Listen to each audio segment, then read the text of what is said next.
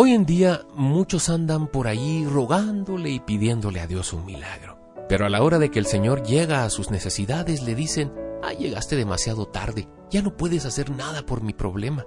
El problema me venció sin comprender que tenemos un Dios todopoderoso que puede hacer posible las cosas imposibles para nosotros. Él siempre quiere ayudarnos. El problema es que tenemos una fe que dura muy poco tiempo, que ni siquiera llega a ser un granito de mostaza. Nos hace falta decisión, nos hace falta valentía y hasta cierto punto violencia para arrebatar nuestros milagros. En la Biblia dice que solo los valientes arrebatan el reino de los cielos. ¿Por qué? Porque hay alguien que nos va a hacer oposición y ese alguien es el diablo. Tenemos que arrebatar nuestro milagro. ¿Cómo? Haciendo guerra, siendo violentos, pero no en contra de nuestros hermanos, ni contra nuestros líderes o pastores, sino contra nuestro enemigo Satanás, con el que debemos descargar nuestras fuerzas para poder vencerle y así arrebatar las bendiciones que Él nos ha robado. Dice Jeremías 33:3, Clama a mí y yo te responderé todos clamamos y está bien, pero no muchos hacen el trabajo de pelear para que esa bendición llegue hacia nosotros. Hay que pelear y aunque ciertamente no vemos a nuestro enemigo, debemos saber que está allí.